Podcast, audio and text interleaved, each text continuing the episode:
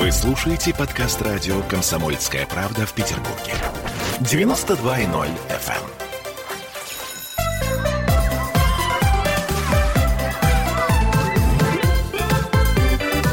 Родительский вопрос. 11.03 в городе на Неве родительский вопрос. А это значит, что сегодня мы будем говорить о наших детях. А, о правде, вымысле, ну, словом о том, что вы, наверное, заметили, наш город сказочно украшен. Ну, как это всегда бывает к Новому году. То есть вроде как чудо мчится, несмотря на то, что у нас отменили все елки, все детские спектакли, а, собственно говоря, на Дворцовой площади тоже не будет гуляний, но это не важно. Важно то, что э, сам праздник-то состоится, и в 12 часов, как обычно, будут бить куранты, до этого будет говорить наш президент. Стало быть, э, вроде как э, ничего чуду не помешает. Но у меня вопрос к сегодняшним двум моим собеседникам. А у нас сегодня э, совершенно чудесная, уникальная ситуация. Психоаналитик и э, психотерапевт собрались вместе в этой студии для того, чтобы, может быть, развеять чудо. Э, Аглая Датышидзе и Дмитрий Альшанский. Привет, ребята. Привет. Доброе утро, дамы. Да, мы в прямом эфире, и поэтому э, ваше мнение нас интересует. Мы ждем ваших э, звонков и писем. Если у вас есть что сказать, будем м, сказочно рады. Итак, Дед Мороз.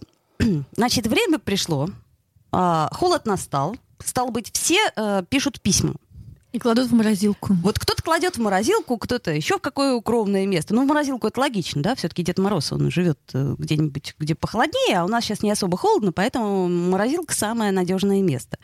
Итак, до какого времени мы а, сами верим и нашим детям говорим, что Дед Мороз есть, что он существует и что письма мы ему пишем? Я вот до сих пор верю. Так, это психоаналитик Дмитрий Альшанский. Я вот думаю, знаете, о чем, конечно, очень хочется, чтобы была какая-то такая фигура большая, да, почти бог, мне кажется, такой представитель бога на земле, который хотя бы раз в год тебе за то, что ты как-то воздает. Да, так вот это удивительно, что это богозаменитель.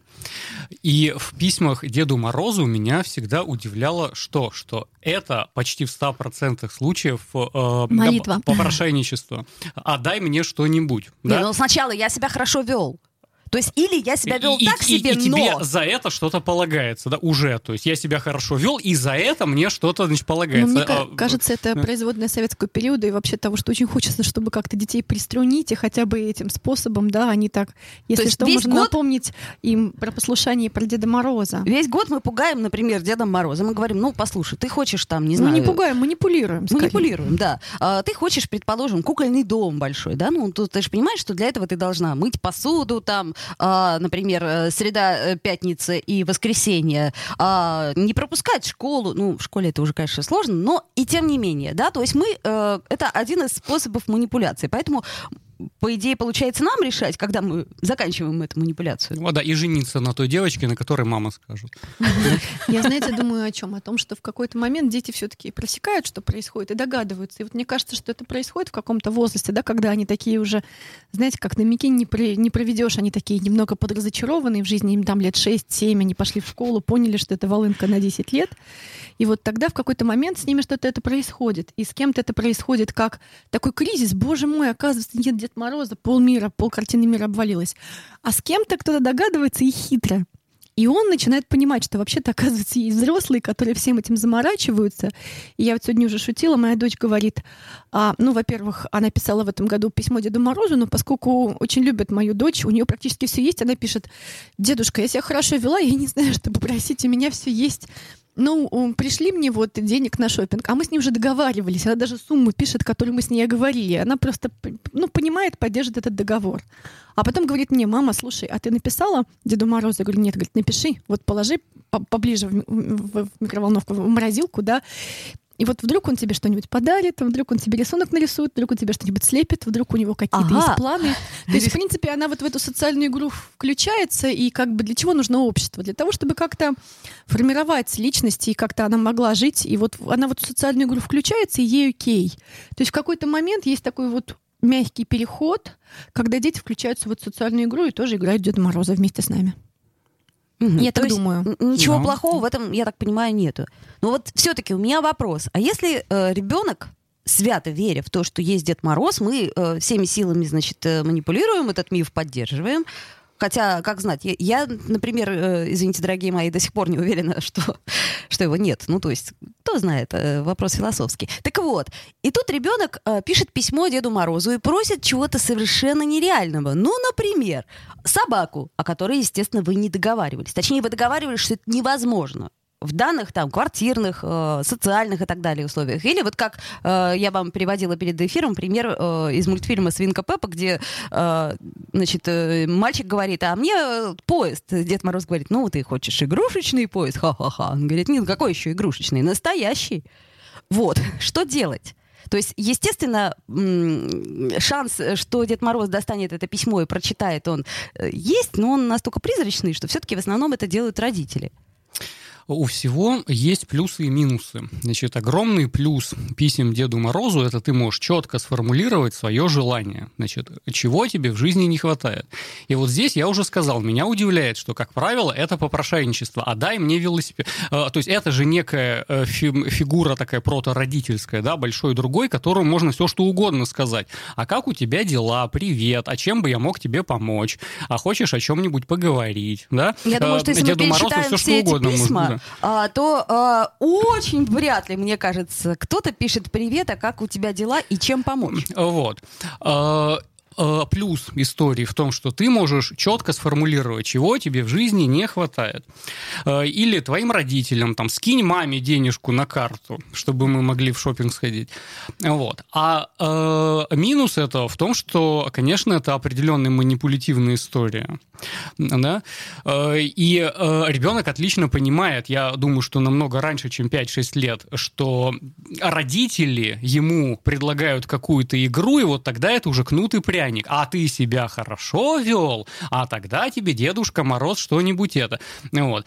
И э, все наши эфиры с тобой, да, я провожу тему, что э, нужно э, себя адекватно вести не для кого-то другого, а потому что тебе так хорошо и удобно, да, и не бить стекла хорошо просто потому, что дома тепло будет, да, и не бить кружки хорошо, потому что потом ты из них чай не будешь пить из разбитых, да, и э, вот это, к сожалению, тут исчезает, потому что ты себя ведешь хорошо для подарка, для того, чтобы тебя погладили, э, какой-то бонус от этого ищешь, и тогда это контрактные отношения. Я не сам по себе хороший свою жизнь удобно, комфортно для окружающих и для себя выстраиваю, а за какой-то подарок. Мне кажется, что здесь вот это я согласна про контрактность, но я точно понимаю, что вот дети, у них есть какой-то период такой очень эгоистичный, да, вот, вот тут они тебя уже увидели, да, что ты устал вообще-то, да, а тут они тебя еще не увидели, они сели на тебя и все. И мне кажется, что есть такой период, когда они все больше тебя видят. И в какой-то момент они готовы увидеть тебя настолько, или эту большую фигуру тоже настолько, что они спросят Дед Мороз, как дела? Вообще, может, тебе что-то надо, может, тебе рисунок нарисовать. Вообще, как бы у меня все есть, спасибо. Вот моя дочь написала, спасибо, у меня все есть. Я так удивилась вообще. Ну, это прекрасно, если у нее все есть. Так а все-таки что делать, если желание, которое, угу. э, так сказать, загадал ребенок, оно невыполнимо или выполнимо такими потерями, что, боже упаси. Ну, так это привет реальность. Не, не все желания моментально исполняются. У тебя, может быть, будет настоящий поезд, но лет через 10-15, когда ты вырастешь и заработаешь на него, да? И, и научишься еще вводить, да. То есть это все все равно надо объяснять. Ну, если хочется поезд, я бы отвела на детскую железную дорогу. Там есть, где учат на машинистов поезда и мальчиков и девочек. Но вообще, мне кажется, есть какие-то опосредованные вещи. И есть еще, конечно, встреча с реальностью, разочарование и слезы по этому поводу. И возможность их где-то утолить, эти вот слезы тщетности те самые, да, когда ну невозможно, ну никак, да, вот я уткнулся в эту реальность, она такая. Вот. И одновременно, конечно, можно дальше фантазировать и как-то дальше подманипулировать еще. Там, а если ты будешь на следующий год, то все-таки собака будет. А может быть и нет. Да, и вот это, конечно, я бы так не, не делала, да. То есть, если можно как-то опосредованно, я бы дарила что-то опосредованное, например, там билет на детскую железную дорогу. И, конечно же, встречала с реальностью, что ну невозможно, ну вот как-то так невозможно. Ну и в этом месте, конечно же, получается, что я тоже встречаюсь с тем, что я, конечно, такой какой-то не Дед Мороз, вообще не идеальный, потому что я не смог подарить ребенку поезд, собаку, динозавра не нашел на барахолке. Именно вообще. такого, какой э, А, Вот, и очень часто это становится проблемой родителей. А я не могу исполнить все желания моего ребенка. А кто тебе сказал, что ты должен исполнять все желания твоего ребенка? Да?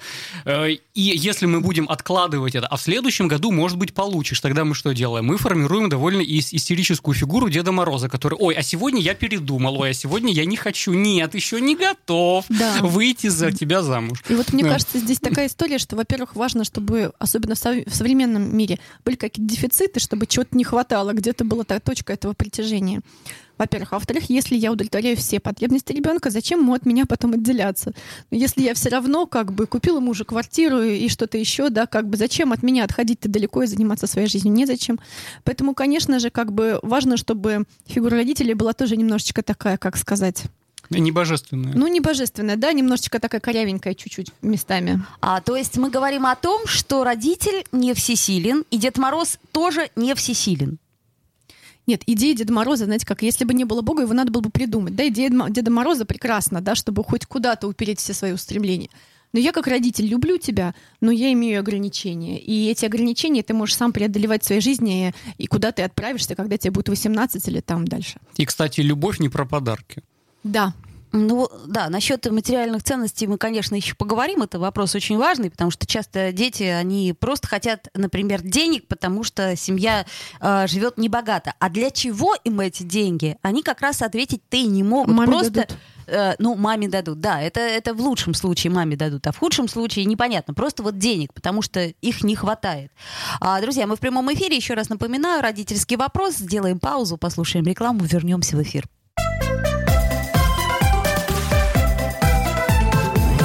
Родительский вопрос. Присоединяйтесь к нам в социальных сетях. Подпишитесь на наш канал на YouTube. Добавляйтесь в друзья ВКонтакте. Найдите нас в Инстаграм. Подписывайтесь, смотрите и слушайте. Радио «Комсомольская правда». Радио про настоящее.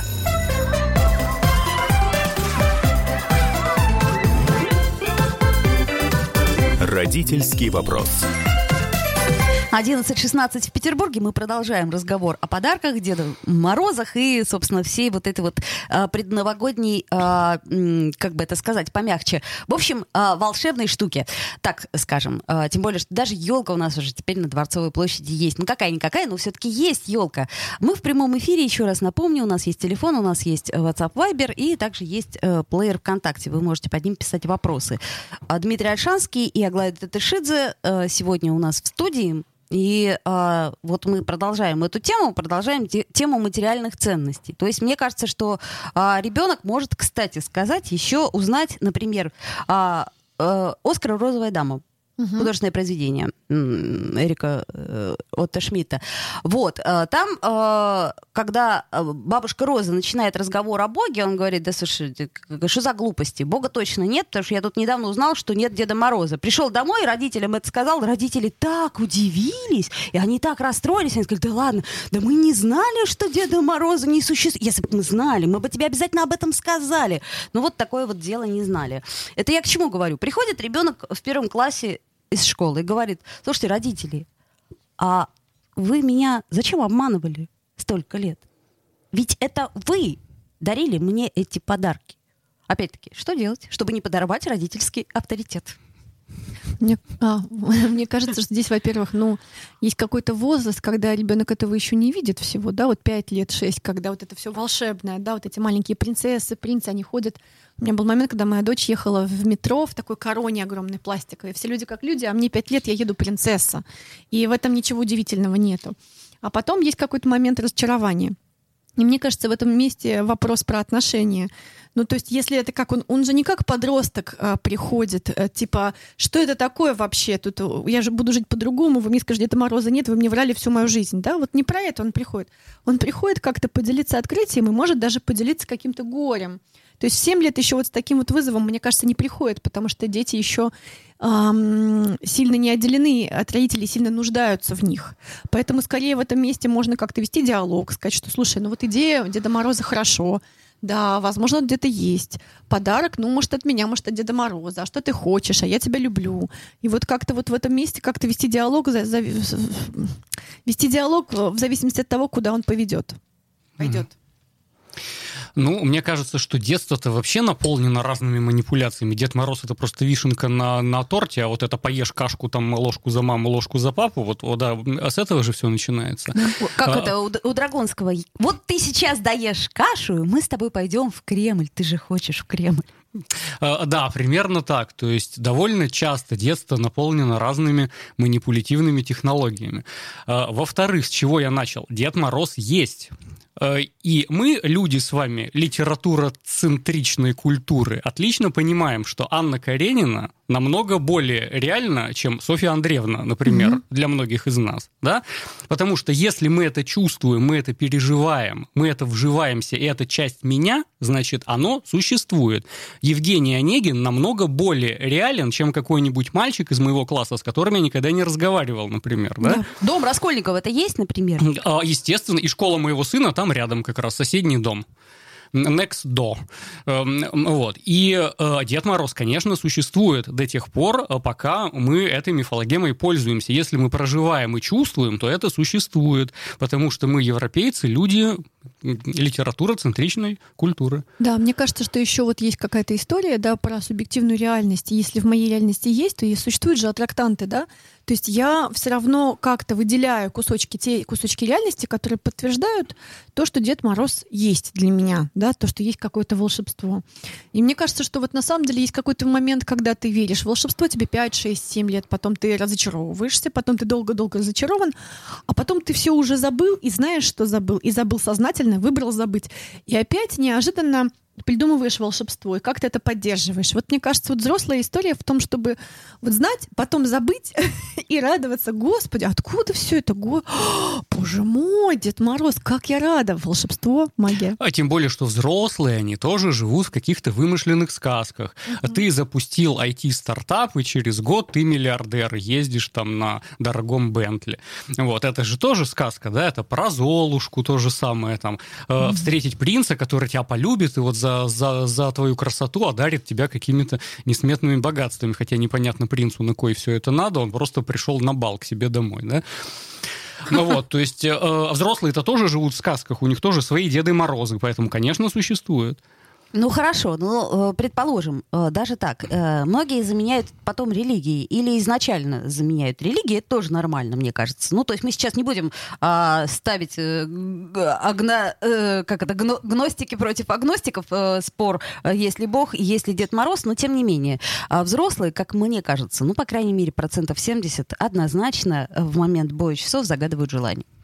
Ну, э, а чем это отличается от веры в Деда Мороза? Это ровно то же самое. При этом, при этом вот удивительно, я эм, проанализировал свои желания за последние пять лет, например, которые я загадываю на Новый год, и э, меня удивила следующая вещь. Там ни разу не было про меня и про моих близких. Вот, то есть однажды я загадывал, чтобы Великобритания стала республикой.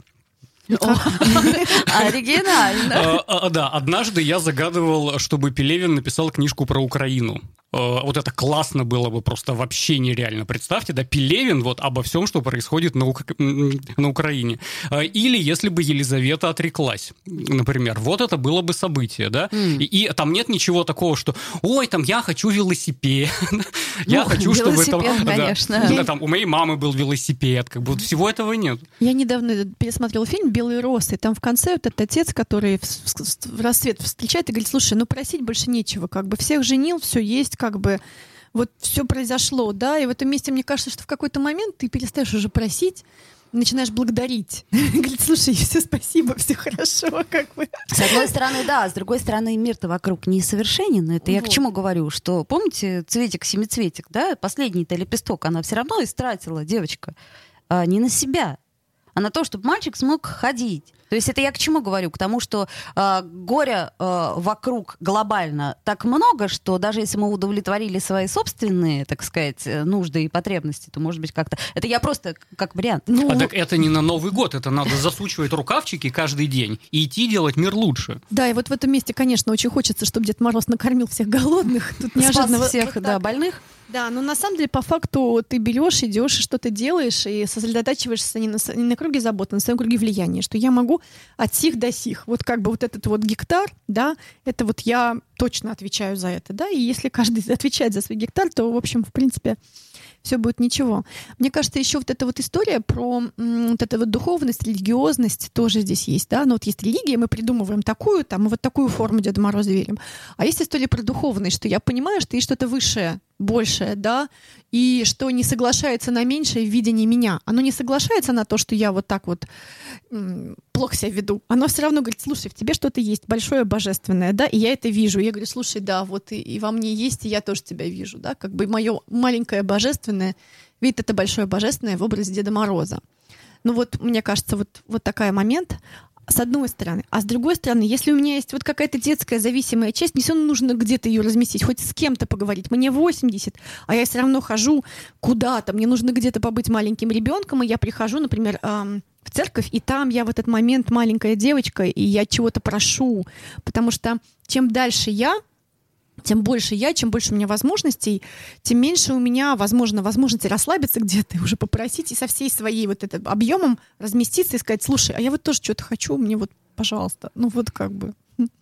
Это к вопросу о помощи, да, что мы иногда настолько взрослые, что нам трудно попросить помощь. Может быть, так тоже? Ну так взрослость это как раз не стесняться просить о помощи, когда ты не можешь, и не стесняться предлагать свою помощь, когда ты тоже можешь кому-то помочь. А, а про ответственность за себя прежде всего. Вот что такое взрослость.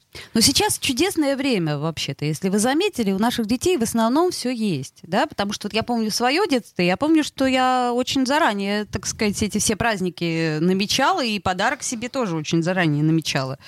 А, потому что был некий дефицит всего, и хотелось вот именно вот это, вот именно в том магазине, вот там вот, помнишь, за углом, где мы на, на второй этаж поднимались, вот он там стоит в правом углу, Дед Мороз, не ошибись. Вот, а сейчас все есть.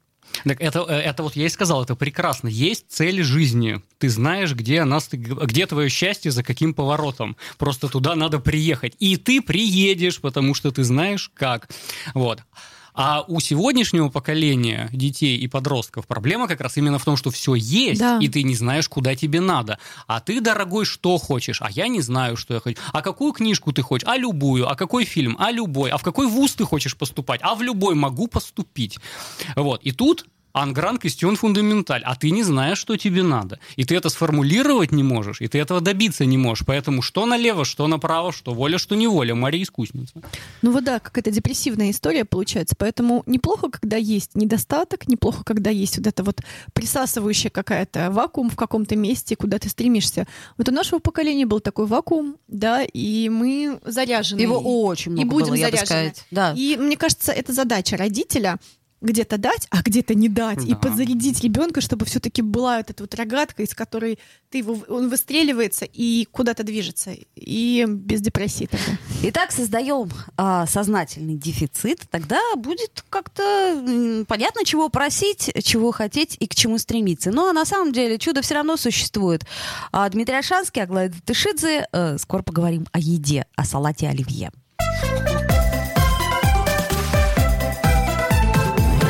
Родительский вопрос.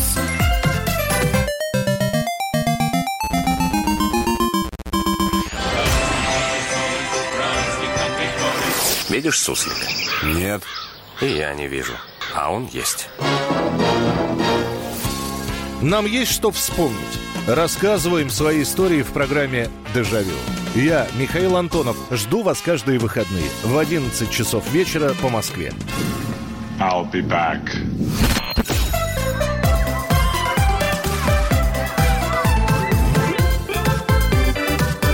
Родительский вопрос.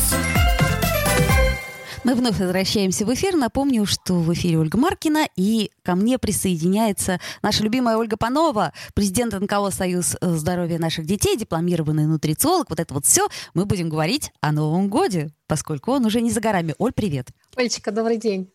Да, значит так. Ну, начнем, конечно, мы, как всегда, с нашего любимого блюда. Ну, вот прям... А можно, можно ремарочку, Про- Олечка? Я Конечно. прошу прощения. Э, Я к той беседе, которая у вас была, я Про вот чудо. слушала. Да-да-да. Да, про чудо. Знаете, у меня в этом году очень интересный опыт. Я сейчас, когда у меня дочка не слушает меня, говорю, сейчас я позвоню Дед Морозу. Алло, Дед Мороз. Я, значит, она говорит, не надо, не надо. Потом слушай, перезвонит. В общем, я себя хорошо вела. То есть манипуляции не работают. Она ему перезванивает, понимаете? А, это неправда. Мама сказала, неправда, я себя вела отлично. То есть вот так-то. А, Но однако, Оля, в Деда Мороза еще ребенок верит. Это хорошо. А, А, вообще, она папе доказывает, что он есть. Все нормально. то есть папа у нас такой скептик, да? Говорит, ну, не а он ее знаю. подкалывает. Да, он ее подкалывает. И говорит, его нет. Она говорит, он есть. И она доказывает ему со всей ее горячностью. Вот так вот, дорогие друзья. Поэтому а, решайте сами и думайте сами, в каком возрасте, что вы скажете, а может быть, до сих пор вы и сами в это верите. Ну, вот как мы, например, с Дмитрием Альшанским. А, не перестаем верить в то, что Дед Мороз существует. Оль, ну, все считают, что э, стол без оливье, ну, это какой-то не стол прям в новогоднюю-то ночь. А потом А его вот еще все. можно, можно еще его есть и есть еще там, ну, суток несколько, пока весь таз не закончится. Туда вкусненький майонез кладем мы, а, горошек, так сказать, из баночки консервированный, вот, колбаску варененькую, так это, чтобы по классическому рецепту а, советских времен. Что еще туда мы кладем? Всякую вкуснятину, там, яйца и прочее, прочее, прочее. Но не все, говорит Ольга Панова. А почему, Оль, не все? Я провела опрос Так. э, среди своих подписчиков э, и спросила, будут ли они делать салат оливье на Новый год. О, и боже, неужели? мне сказали, не будут, что меня, честно говоря, сильно удивило. А, Это первое. А второе, я посмотрела классический рецепт. Кла- Классический рецепт не колбаска, это советский уже рецепт, а мясо рябчиков. Ой, Да, мясо рябчиков. Конечно.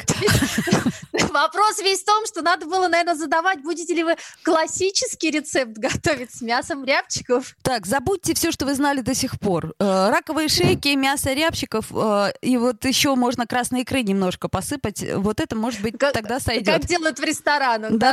Оль- Олечка, на самом деле, э, сам по себе салат, он достаточно хороший, и он, в принципе, с точки зрения питания правильный. То есть, на самом деле, охлажденный э, картофель, э, там есть э, э, резистентный крахмал, который является пребиотиком.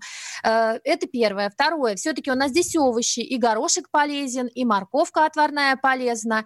Э, Здесь можно сделать следующее, для того, чтобы он был более полезный. Тем более, если у вас детки будут его есть. Первое, колбасу убираем. Мгм. То есть у нас будет не советский, а классический рецепт. Такие рябчиков в студию. Хорошо, отлично. А если, да, а если у вас все-таки рябчиков нет, то можно заменить а, мясом э, грудки куриной и, или говядиной. Тоже Мгм, вкусненько, мгм. тоже вкусненько. Мало того, у меня есть свой фирменный рецепт. Делитесь. Я, всег- я всегда добавляю листья салата. Потому что тогда, на самом деле, э, получается очень-очень-очень нежный вкус самого салата. И он получается полезнее. И если вы лук добавите зеленый, это тоже обогатит вкус самого салата. Ого. Самая, да, самая проблема большая все-таки в майонезе. Ага. Значит так, э, еще раз. Морковка вареная однозначно полезна. Картошка вареная однозначно неплоха, да, как пребиотик. Да, хороша. А, дальше, значит, горошек мы можем взять не из банки. Вот я, например, всегда отвариваю горошек э, замороженный. Он, во-первых, имеет яркий цвет, Мгм. а во-вторых, все-таки, мне кажется, он более полезен. Э, а, Он и тот, и другой, на самом деле, имеет определенные свои преимущества и недостатки, но ничего плохого в том, что если вы из банки возьмете, Мгм, Н- мгм. Нет, м, он э, без всяких э, добавок идет, консервированный горошек, он вполне А, отлично. себе хорош. Итак, э, рябчика, ну или грудку, это для эстетов рябчика, да, кто найдет. Вот, что же нам делать с майонезом? Майонез это очень хитрая штука. Я несколько раз пыталась сделать, признаюсь, майонез сама. А, а, ну, в общем, опыт неудачный. Ну, об этом тоже надо говорить. Я нашла рецепт. Я нашла рецепт. Сейчас я буду экспериментировать. И таки к Новому году я сделаю домашний рецепт майонеза и размещу у себя на страничке в Инстаграме про питание детей. Но если э, у вас э, нет э, такого большого желания, и если все-таки вы оливье едите не из-за майонеза, то можно вполне обойтись сметаной. Ну, как-то классический вкус с майонезом, а сметана это какой-то уже, как это сказать, детский оливье получается. Ну, здесь, здесь вопрос весь в том, что если все-таки есть у вас столько сил и э, возможности сделать майонез, потому что майонез в домашних условиях все-таки он не просто делается. У Не меня то уже слово. было парочку экспериментов, и я, если честно, если честно, загубила массу э, хорошего оливкового и растительного масла. Здесь, Оль, я Да-да-да. подтверждаю это. Э, но э, если хочется домашний, я размещу, сделайте, посмотрите, именно с майонезом. Но Мгм. если вот все-таки искать какой-то компромисс и без оливье вы совсем никак не можете, э, то в принципе, в принципе, давайте так. Если вы не едите постоянно майонез, и вы сделали себе этот салат вот такой, как вы его любите, если вы, первое, не будете есть совсем на ночь, Мгм. не будете съедать сразу весь тазик, Ну, да? весь тазик, я думаю, сразу не съешь. Это ж надо еще Ну, родственников позвать, друзей, там, знакомых. Рекордсмены, рекордсмены, наверное, есть, и есть люди, которые начинают на ночь объедаться. Ничего плохого в этом не будет. Но если вы будете в течение всего года это кушать, конечно же, последствия вас настигнут. Э, Тут выбор, выбирайте сами, что вам на самом деле подходит и э, что вам не испортит праздник. Потому что я считаю так, что если тот вариант салата, к которому вы привыкли, и вы его э, до Нового года, проводить Новый год, поедите, это вам создаст праздничное настроение и будет для вас э, праздником, то по большому счету, ну, ничего в этом плохого нет. То есть раз в году можно себе позволить, так уж и быть. Да, да, только в небольшом количестве. А вот у меня вообще вопрос. Э, Вот э, само э, понятие сложносоставного салата, это не очень вредно? Ну вот часто говорят о том, что питание, оно должно быть вообще раздельное. Раздельно соль, раздельно рябчиков, раздельно ананасы, ну, словом, у кого на что бюджета хватает. А вот тут вот мы смешиваем, а, ну, так сказать, как, как мне кажется, не вполне смешиваемое, это раз. И потом а, он холодный. Вот я, например, достаю салат из холодильника, и мне вот как-то вот неприятно его есть, потому что он мало того, что зима, да еще и салат холодный. Ну, как-то что-то в этом от того, чего я не люблю. Олечка, я надеюсь, вы его не поджариваете. Нет, Э, конечно, ну что вы. Просто ставлю на некоторое время в теплое место, чтобы он чуть-чуть согрелся, бедняжка. Э, С точки зрения питания, конечно, когда мы едим холодную еду, э, много сил затрачивается нашим организмом для того, чтобы привести ее в нужную температуру и дальше уже запустить те процессы, э, чтобы они у нас хорошо и правильно шли. То есть, стало быть, холодная еда, она не слишком полезна в принципе, да, если ее употреблять всегда холодной. Да, потому что даже если мы с вами говорим про питьевую воду, питьевую воду лучше пить теплую, не холодную, знаете, вот как э, ледяную любят, даже вот в этом случае. Конечно, когда намешано столько продуктов, организму достаточно тяжело будет, потому что если мы с вами посмотрим на то, как это работает, э, та же самая вареная морковка, а у нее как контейнер по расщеплению будет идти именно самой морковки, да, именно отдельно э, этого картошки, да, каждого составляющего как бы э, м, пойдет отдельный процесс запускаться на э, расщепление, переваривание. Э, здесь, конечно, организму с одной стороны тяжеловато, с другой стороны, еще раз, когда вы едите цельные продукты, полезные там в течение всего года, то э, вашему организму тяжело будет, ну тяжеловато будет, скажем, это переваривать, но опять же в зависимости от количества. Если вы много-много съедите, даже если ваш организм все время здоровую пищу ест, и вы тут его отравили количеством, то ему в любом случае будет тяжело. Поэтому, э, как э, говорят, э, э, как сказать, э, для меня авторитетные люди в питании, они говорят, да есть можно все, только совсем по чуть-чуть. Ну да, то же самое я могу сказать о балетной диете. Когда мне задают этот вопрос, я говорю, что в принципе есть можно все. Только важно когда и важно в каких количествах. Да. То да. есть мы И- э, стараемся себя вообще глобально не ограничивать, но если действительно для нас это так важно. Вот я, например, не могу жить без хлеба. Я это давно поняла. То есть для меня э, э, какое-то присутствие э, хлеба в том или ином виде, оно необходимо. Мне становится очень скучно, и я совершенно не понимаю ни вкуса еды, ни ее смысла. Но как бы я его ем столько, что вроде как э, не меняется ничего в моей жизни в плохом смысле. Здесь вопрос весь в том, что я тоже без хлеба не могу, если честно. Э, нужно как бы цельнозерновой. Вопрос состава никто не отменял. Когда вы смотрите, из чего у вас сделан этот хлеб, то э, по большому счету хлеб может быть и добавкой хорошей к вашему питанию, чтобы разнообразить его.